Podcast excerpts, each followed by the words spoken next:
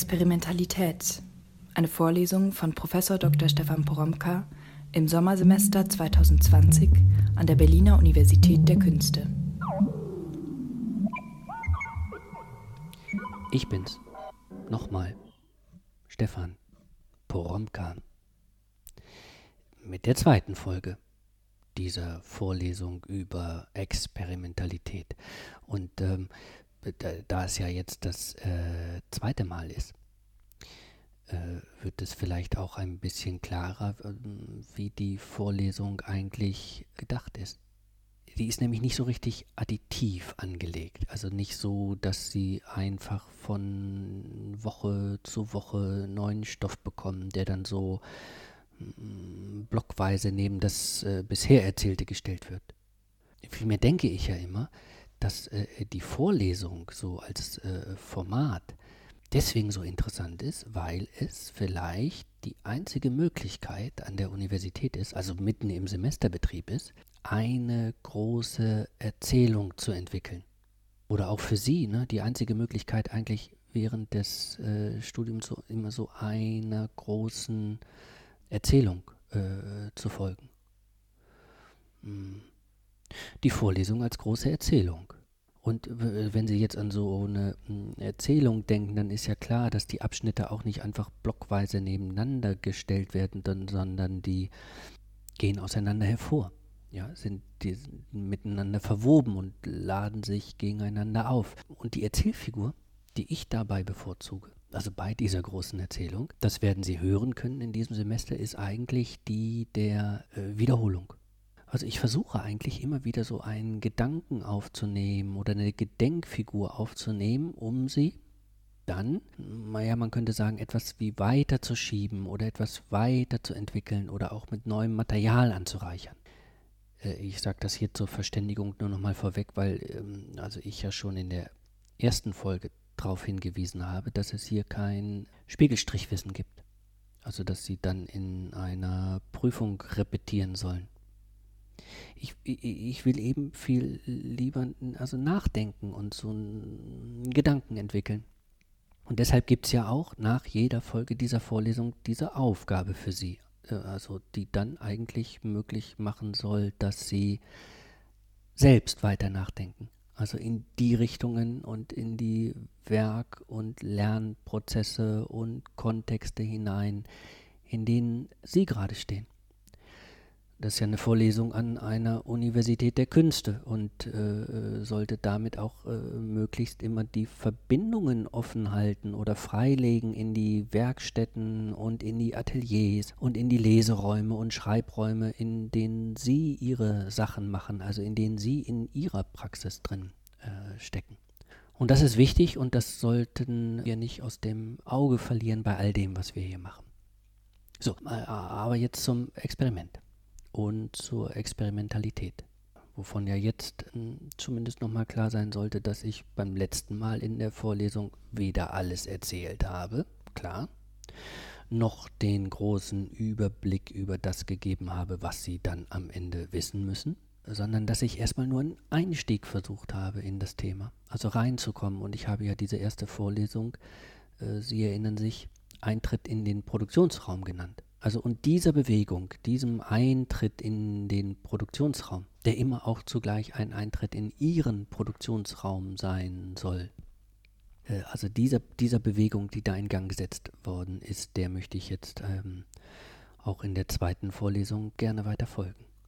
Und ich hatte ja überlegt, auch daran erinnern Sie sich vielleicht, also warum wir uns an einer Kunstuniversität äh, mit dem Experiment überhaupt äh, beschäftigen sollten. Und ich hatte drei Antworten. Also das eine war, Experiment ist so zum total und zentral Buzzword der Gegenwart geworden, unserer Gegenwart geworden und äh, nach diesem zentral und total Buzzword zu fragen, heißt einfach für uns Gegenwartsforschung zu betreiben. Also ein Versuch, die Gegenwart, in der wir leben, äh, in den Blick zu bekommen. Das Zweite ist ja, dass ich sagte, dass das Experiment deshalb so interessant ist, weil es einfach eine konkrete Methode der Gegenwartsforschung ist. Wer immer Gegenwart erforschen will, kann das mit Experimenten machen. Und warum? weil Experimente selbst Gegenwart in Gang setzen, herstellen und ähm, sichtbar machen, äh, herausheben, äh, ablaufen lassen, äh, erfahrbar machen und dann auch versuchen, Erklärangebote für diese Gegenwart zu machen. Und drittens war meine Antwort auf die Frage, warum Experiment an einer Kunstuniversität, dass ich gesagt habe, dass man nicht denken darf, dass Experimente einfach eine Gegenwart beobachten, so wie sie da ist, sondern dass jedes Experiment Gegenwart herstellt, also Gegenwart äh, gestaltet. Und dieses Herstellen und dieses Gestalten von Gegenwart, das ist so nah an dem, was wir hier an der Universität der Künste natürlich machen oder was die Künste überhaupt machen, nämlich die Gegenwart nicht so sein lassen, wie sie ist, sondern in die Gegenwart eingreifen, um sowas wie nächste Gegenwarten herzustellen. Das waren meine Antworten und ich bin dafür von dieser äh, Studiosituation ausgegangen von äh, Georges äh, Ligeti, also diesen, daran erinnern Sie sich, Herstellen experimenteller Musik, also von seinem Puzzeln mit dem Material, das er sich ähm, zusammengesucht hat. Und ich habe dann gesagt, dass dieses, wenn man experimentelle Musik hört, so wahnsinnig komplex eigentlich ist oder sein muss, äh, was man hört. Und dass das für uns so wichtig sein wird, dass immer, wenn wir jetzt in die Produktionsräume gucken und über Experimente sprechen, uns dieser Komplexität bewusst sind oder äh, bewusst werden, dass ich eigentlich diese Komplexität mit dieser Vorlesung entfalten will und anreichern will. Und ich habe das ja, was Georges äh, Ligeti macht, in meinen eigenen Produktionsraum übersetzt. Also in dem ich ja jetzt gerade äh, wieder sitze. An derselben Arbeitsplatte. Also geradeaus wieder mit dem Blick auf die Bücher und hinter mir das Sartre-Bild und rechts runter die Küche. Links der Balkon, also wo heute allerdings nicht die Sonne scheint. Ähm, so ein wenig ähm, mau draußen. Äh, aber dann hatte ich auch zu Ihnen gesagt, äh, dass Sie mal den Raum, in dem Sie jetzt diese Vorlesungsfolge hören, auch als Produktionsraum äh, sehen sollen. Also indem sie nicht einfach nur fertiges Wissen aufnehmen, ah, Poromka erzählt was, ich schreibe es mit und ich repetiere es dann, sondern sehen Sie das doch mal als Produktionsraum, in dem Sie, also ähnlich wie äh, Legetti, nur eben ganz anders, also so wie Sie das machen, ja, also wo Sie selbst mit Material versorgt werden. Also wo Sie selbst Material arrangieren und ausprobieren und äh, puzzeln und in Ihrem Raum über Ihr Hören überhaupt erst etwas äh, herstellen. Und dann hatte ich ja auch nochmal also, also abschließend gefragt, was es denn jetzt dann eigentlich heißen würde, wenn man von dieser Situation, also in der Sie da sind, äh, sagen würden, also wenn Sie davon sagen würden, dass Sie da gerade experimentieren. Also wenn Sie sich da eben nicht bloß Lernstoff reinziehen, sondern experimentieren. Also was, wäre das für eine andere Situation? Ich hatte ja für diese Verwandlung der Situation oder dieses Blickes auf die Situation äh, immer diese eine Formel wiederholt. Äh, ziehen Sie einen Rahmen drum. Dieses Rahmenziehen ist für das Experimentieren, also für das Experiment äh, und dann natürlich auch für die Experimentalität als, als, als Haltung, als, als Grundhaltung ganz wichtig, ganz, ganz entscheidend. Also wer sich aufs Experimentieren verlegt, so könnte man sagen, ist jemand, der oder die eigentlich dauernd Rahmen um etwas zieht, ja, um dann innerhalb dieses Rahmens etwas auf besondere Weise passieren zu lassen.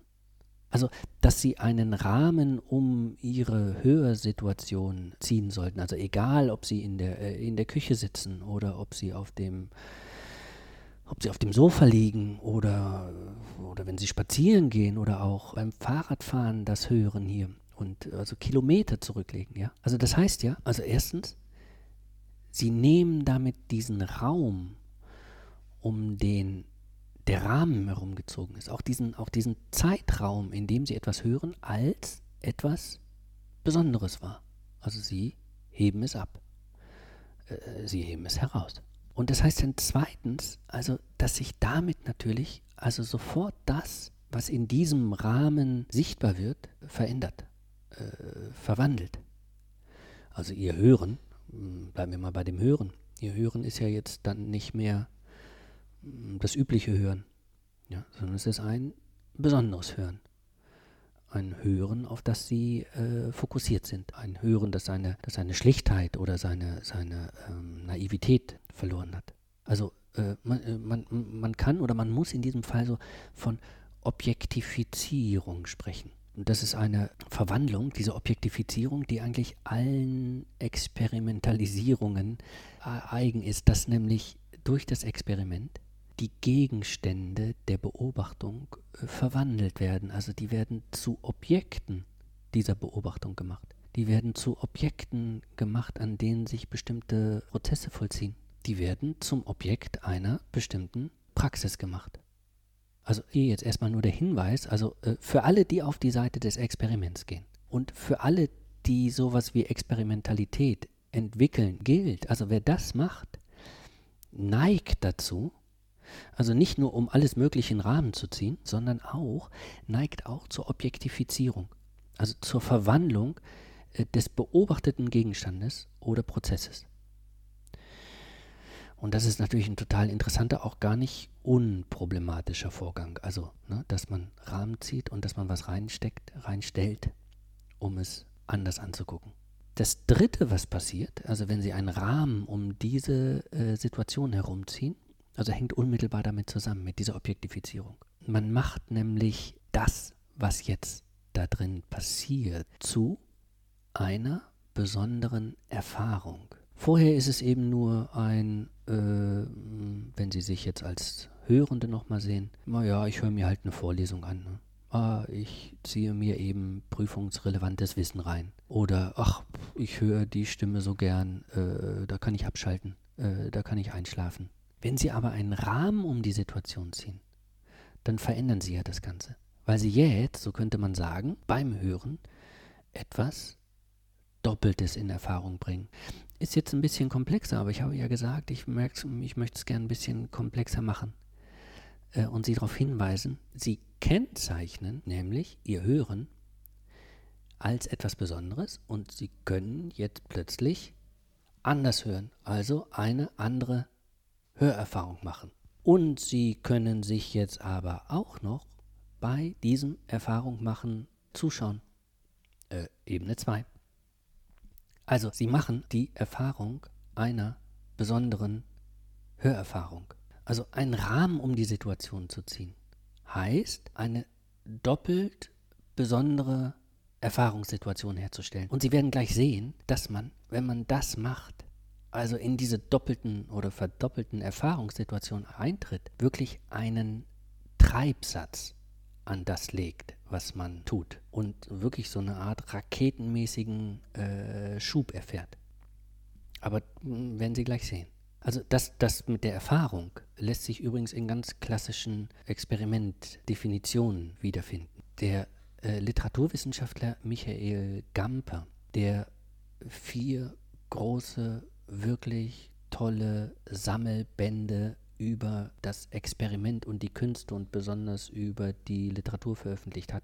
Ich verlinke Ihnen die mal unter dieser Soundcloud-Datei, damit Sie ne, sich da mal einen Eindruck ähm, verschaffen können. Dieser Michael Gamper nennt in der Einleitung zu einem dieser Bände das Experiment, ich zitiere, ein Verfahren, das Kenntnisse hervorbringt, die sich einer bestimmten provozierten Erfahrung verdanken.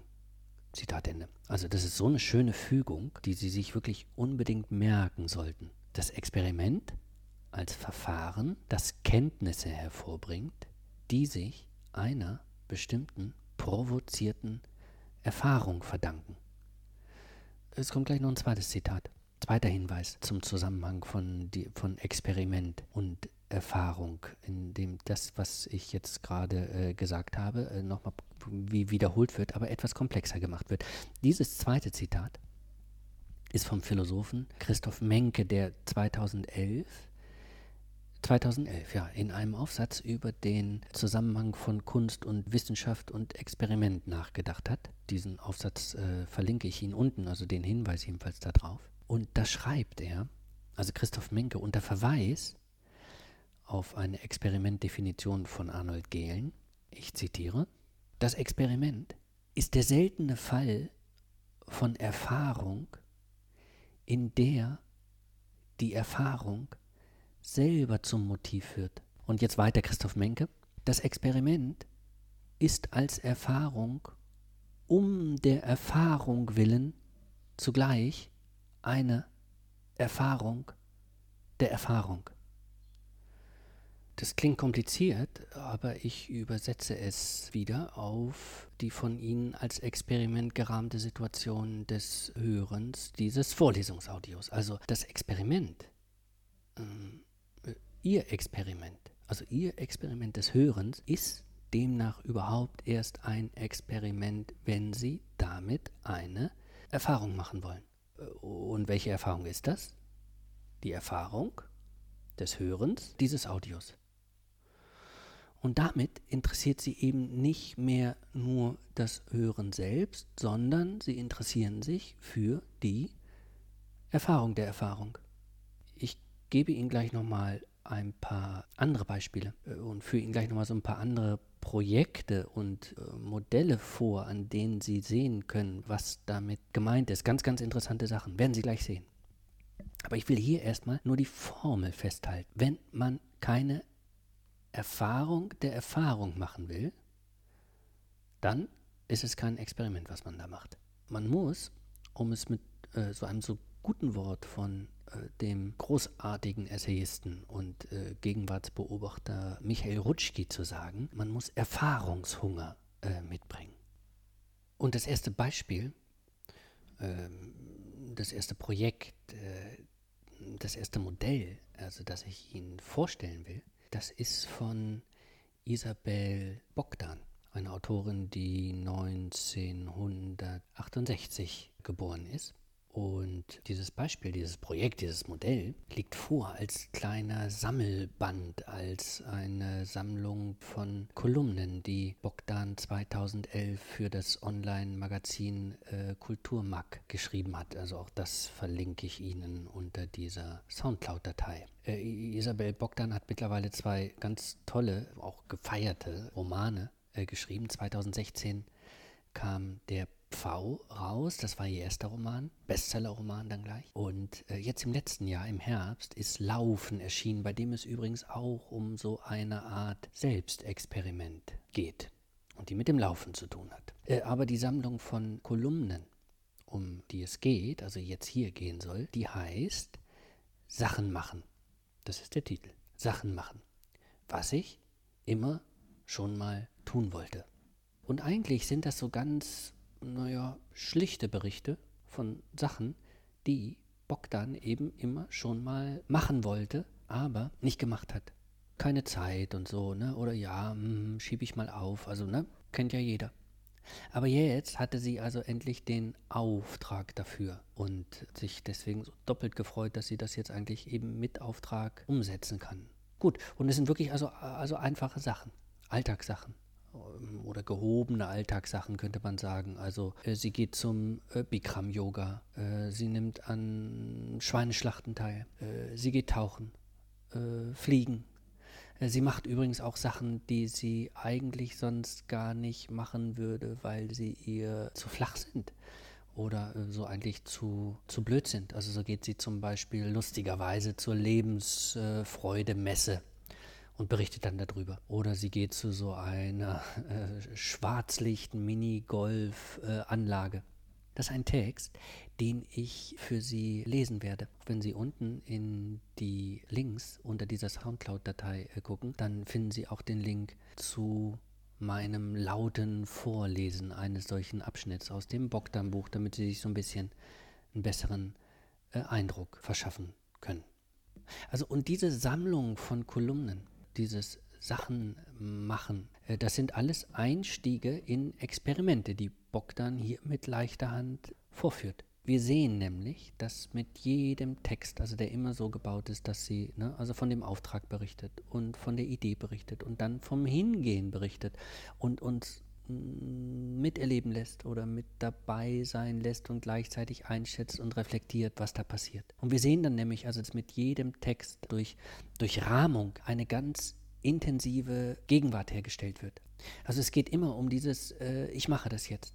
Und dieses ich mache das jetzt, dient nicht einfach nur der Erledigung von etwas, ja, was man so to-do-mäßig äh, wegarbeiten muss, sondern es soll jedes Mal Abschnitt für Abschnitt etwas in Erfahrung gebracht werden. Also eigentlich eine ganz mm, normale Aktivität wird jetzt zu einer besonderen Aktivität und das Ich zu einem äh, besonderen Ich, zu einem äh, intensiv erfahrenden und zu einem aufmerksam erfahrenden Ich. Und mehr noch, wir können auch was anderes sehen. Dieses Ich wird zum gestaltenden Ich. Denn es muss ja die Situation gebaut werden. Es muss ja in der Durchführung eine Art beobachtbare, protokollierbare, erzählbare Performance verwandelt werden. Und es muss ja eben auch noch erzählt werden, als Erfahrung erzählt werden. Und es muss im Hinblick auf die Erfahrung, die man gemacht hat, äh, befragt werden und überlegt werden, wie man sich dann durch diese Erfahrung umgestaltet. All das ist jedes Mal Thema dieser eigentlich ganz einfachen, schlichten Kolumne. Isabel Bogdan spricht dabei im Vorwort davon, dass es sowas wie einen Mach doch Muskel gibt. So einen Mach doch Muskel, den sie im Zuge dieser Anhäufung immer neuer Erfahrungen äh, langsam aber sicher ausbildet, wie als würde sie zum Training gehen. Also sie sagt, ich zitiere, je mehr man Sachen macht, desto leichter fällt es einem beim nächsten Mal, desto mehr Lust bekommt man auf Neues und desto weniger muss man sich aufraffen. Das also klingt jetzt natürlich ganz banal oder fast wie so, ein, wie so ein Kalenderspruch. Aber darin versteckt sich übrigens ein Innovationskonzept der Moderne, also ein Epochenkonzept, in der auf Experiment, auf Erfahrung umgeschaltet wird. Äh, was übrigens dazu führt, dass kulturhistorisch gesehen die Kultur dauernd Lust auf Neues bekommt. Und von diesem Kulturkonzept, also von dieser Umstellung der gesamten Kultur auf Experiment, also auf dieses Sachenmachen und auf dieses Verwandeln durch das Sachenmachen, dieses mehr Lust auf Neues bekommen, davon werde ich Ihnen später nochmal in der Vorlesung erzählen. Jetzt aber erstmal eine zweite Empfehlung, ein zweites Beispiel. Zweites Projekt, zweites Modell, also das uns in diese Experimentiersituation und in die Erfahrung der Erfahrung hineinführt. Und es ist wieder eine Kolumnensammlung. Zweites Beispiel, zweites Projekt, zweites Modell ist von Roger Paul Droit. Das ist ein äh, französischer Philosoph, äh, Journalist, der 1949 geboren ist. Und äh, diese Kolumnensammlung heißt Fünf Minuten Ewigkeit. 101 philosophische Alltagsexperimente. Ich verlinke Ihnen auch unter dieser Soundcloud-Datei wieder ein, äh, ähm, ein Stück, äh, das ich Ihnen vorlese. Also damit Sie so ein bisschen besseren Eindruck von dem bekommen, was da in dieser äh, Sammlung gemacht wird. Äh, Roger Poldroy nimmt nämlich äh, auch, also ähnlich wie Isabel Bogdan, den Alltag auf, aber er tut jetzt das Philosophische dazu. Und er nennt natürlich gleich im Titel das Wort, das uns so interessiert, ne? nämlich äh, Experiment. Äh, die im Folgenden beschriebenen Situationen, also so heißt es im, heißt es im Vorwort, äh, die im Folgenden beschriebenen Situationen sollen Mikroereignisse minimale Impulse erzeugen, spielerisch an der Oberfläche der Dinge. Äh, es geht, so Paul Droit weiter, bei diesen Situationen, also die er da in Gang setzen will, darum, das ist jetzt sein Ziel, etwas Eindeutiges, das wir für gesichert halten, zu verwischen. Und äh, was er damit meint, also das äh, kann man sehen, wenn man mal so ins Inhaltsverzeichnis reinschaut. Eins von diesen philosophischen Alltagsexperimenten heißt zum Beispiel die Uhr ablegen oder mit einem Kind spielen oder ähm, dem reinen Zufall begegnen oder sich auf die Suche nach einer minimalen Liebkosung begeben oder über eine Idee lachen. Also 101 kleine Kapitel äh, sind da drin. Die Texte sind immer so etwa zwei und ein bisschen ähm, Seiten lang und oben steht dann immer der Titel des Experiments. Darunter steht dann die Dauer, die dieses Experiment braucht dann steht das Material, das man dazu braucht und dann auch die erwartete Wirkung. Und eigentlich geht es dann im Text also um den Versuchsaufbau. Und also es wird erzählt, wie der Versuch ablaufen sollte und warum der so ablaufen sollte. Und es werden dann immer so davon ausgehend so hypothetische Reflexionen vorgestellt. Eins dieser philosophischen Experimente heißt zum Beispiel ein Wort seines Sinnes entleeren und dauert, das ist die Angabe, so zwei bis drei Minuten und das Material ist das, was, so steht es hier, zur Hand ist. Und die Wirkung davon soll, so schreibt Roger Poldroy, sinnentfremdend sein. Und da heißt es dann, schauen Sie beispielsweise fest, also man, man kann sich irgendeinen Alltagsgegenstand suchen, zum Beispiel einen Bleistift. Und dann sagt er, schauen Sie beispielsweise fest auf den Bleistift, den Sie zwischen den Fingern halten und sagen Sie unablässig Bleistift, Bleistift, Bleistift, Bleistift, Bleistift. Es geht hier noch so ein bisschen weiter, ne? Bleistift, Bleistift. Sie können ruhig fortfahren.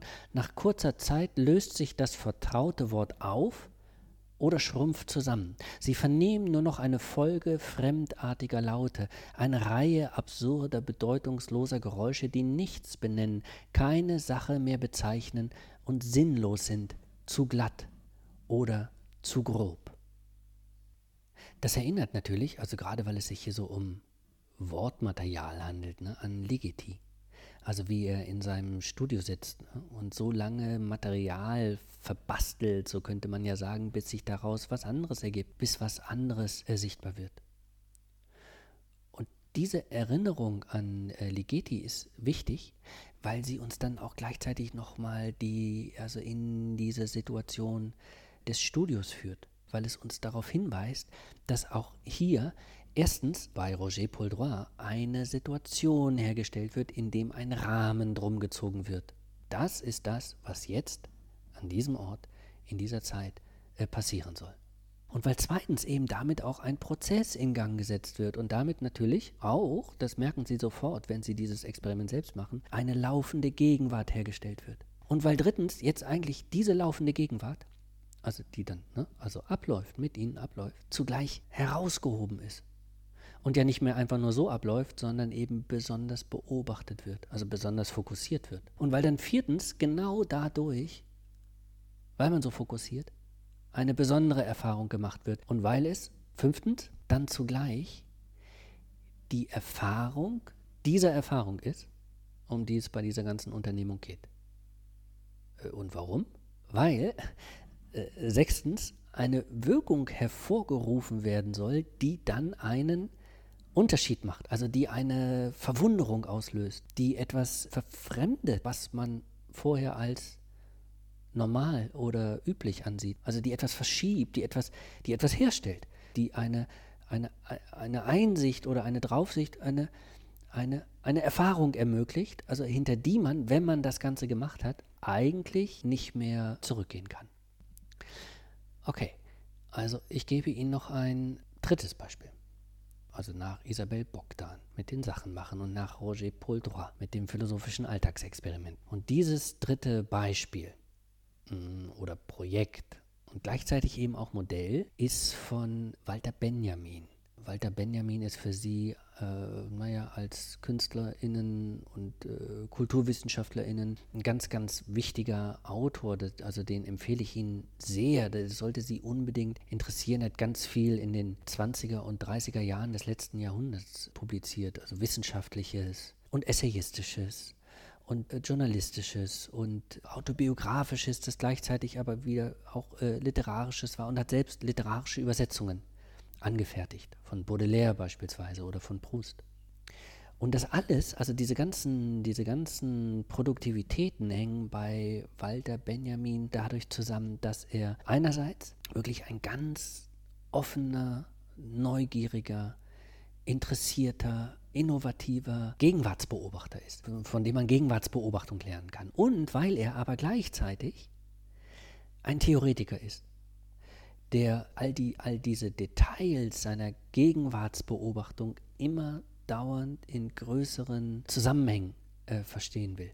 und das vor allem so wie so als Ausdruck von Prozessualität, also wie als könnte jedes Detail sozusagen so etwas äh, wie eine komprimierte, äh, verdichtete Momentaufnahme einer fortlaufenden Geschichte äh, bilden. Und jedes Detail, also jede Momentaufnahme ist dabei immer gleichzeitig, also so will es Benjamin sehen, von der Geschichte bedingt und bestimmt. Und umgekehrt wirken aber auch diese Momentaufnahmen und diese Details, diese Gegenwartsstücke energetisch auf den Fortlauf der Geschichte zurück.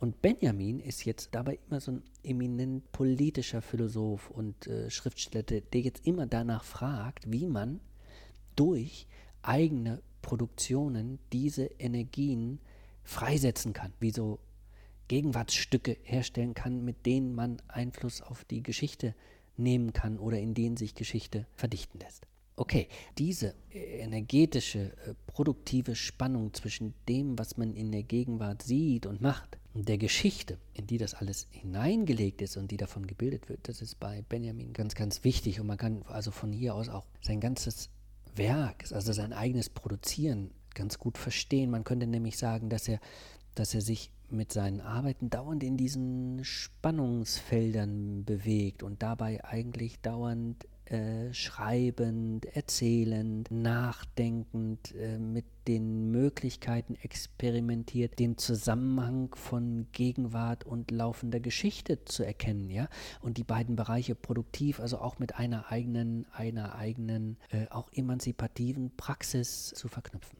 Naja, also das war jetzt nur die Vorrede für dieses äh, dritte äh, Projekt oder dieses dritte Modell, das ich Ihnen vorstellen möchte nach Isabelle Bogdan und Roger Poldroy. Und dieses dritte Beispiel, dieses Projekt, dieses Modell von Walter Benjamin, ist ein Band, auch wieder ein Sammelband, den aber nicht Benjamin selbst zusammengestellt hat, aber in dem Herausgeber seine verstreuten Texte versammelt haben. Und zwar geht es bei all diesen Texten um Versuche, die Walter Benjamin mit Drogen unternommen hat.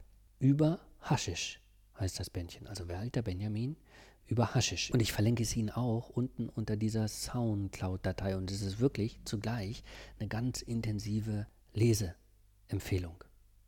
In diesem Buch finden Sie Texte die zwischen naja, 1928 und ähm, 1934 entstanden sind. Und die beziehen sich übrigens nicht nur auf äh, Haschisch, sondern eingenommen hat Benjamin auch äh, Mescalin.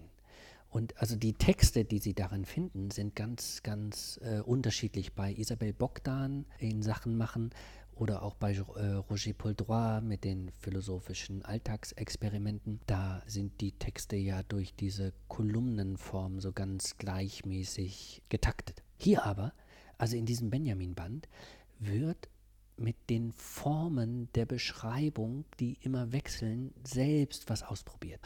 Es gibt äh, Protokolle von Rauscherfahrungen, die Benjamin direkt nach dem Abklingen des Rausches aufgeschrieben hat. Das sind so kurze, stichwortartige äh, Notizen. Manchmal ist das auch so ein bisschen wie, klingt das so wie äh, lyrische Kurzprosa. Auch das lese ich Ihnen vor. Wenn Sie unten in die Links gucken, dann können Sie auch auf einen klicken, der Sie dahin führt. Ein bisschen was aus diesem äh, Buch vorlese. Also es gibt diese Protokolle. Es gibt aber auch Texte, wo man, also an denen man sehen kann, dass diese Notizen in äh, Fließtexte übersetzt sind. Also sowas wie gebundene Notizen, ja, also die nach dem Rausch aufgeschrieben worden sind und dann aber noch ein bisschen weiter bearbeitet oder reflektiert worden sind. Es gibt sogar einen größeren essayistischen, fast erzählungsartigen Text, der dann wirklich aus größerer Distanz geschrieben worden ist. Dann gibt es äh, total interessant. So Schriftzeichnungen könnte man das nennen, die Benjamin im Meskalinrausch angefertigt hat. Äh, offensichtlich sind das Versuche, äh, während des Rausches etwas aufzuschreiben und zu, und zu protokollieren. Also im Rausch, äh, was dann also, an, das sieht man dann an den Handschriften, wie so ganz eigene, also zu ganz eigenen Figuren wird, ja, also zu so Buchstabenfiguren, in denen sich wie die Bewegung und die Überschreitung durch den äh, Rausch objektiviert, weil er eben einfach gar nicht mehr richtig schreiben kann. Ne? Und im selben Band, also in diesem Haschisch-Band über Haschisch von Walter Benjamin, äh, finden sich dann auch noch, was auch noch mal ganz interessant ist, Protokolle, die andere angefertigt haben, als Benjamin in den Rauschzustand gegangen ist. Also das heißt, er hat sich beobachten lassen. Und er hat aufschreiben und mitschreiben lassen, was mit ihm passiert. Äh, und das gibt es dann in demselben Band auch wieder andersrum. Also Benjamin ist immer auch mal Mitschreibender für andere.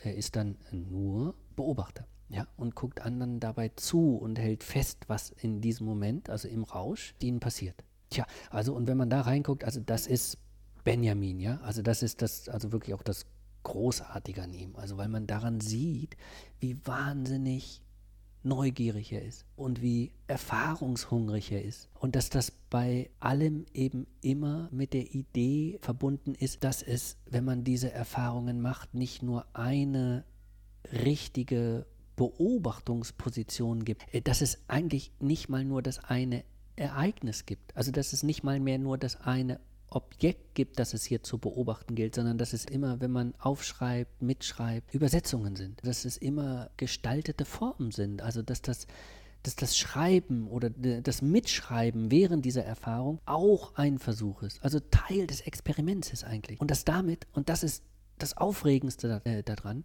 dass damit der Beobachter gar nicht draußen steht, sondern auf eigenartige Weise drinnen auch immer mit dem Schreiben in die Erfahrung äh, einbezogen ist.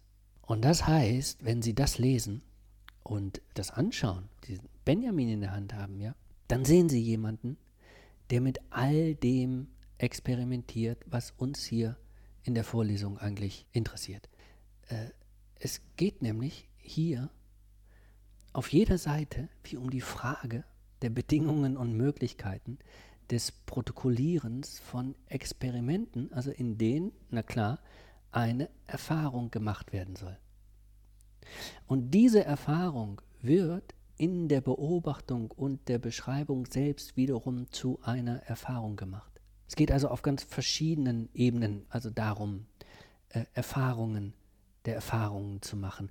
Und das ist übrigens bei Benjamin, also nur um es Ihnen nochmal zu sagen, immer darauf angelegt, sich Gedanken über Erkenntnisprozesse zu machen, indem Erkenntnisprozesse als Erfahrungsprozesse in Gang gesetzt werden.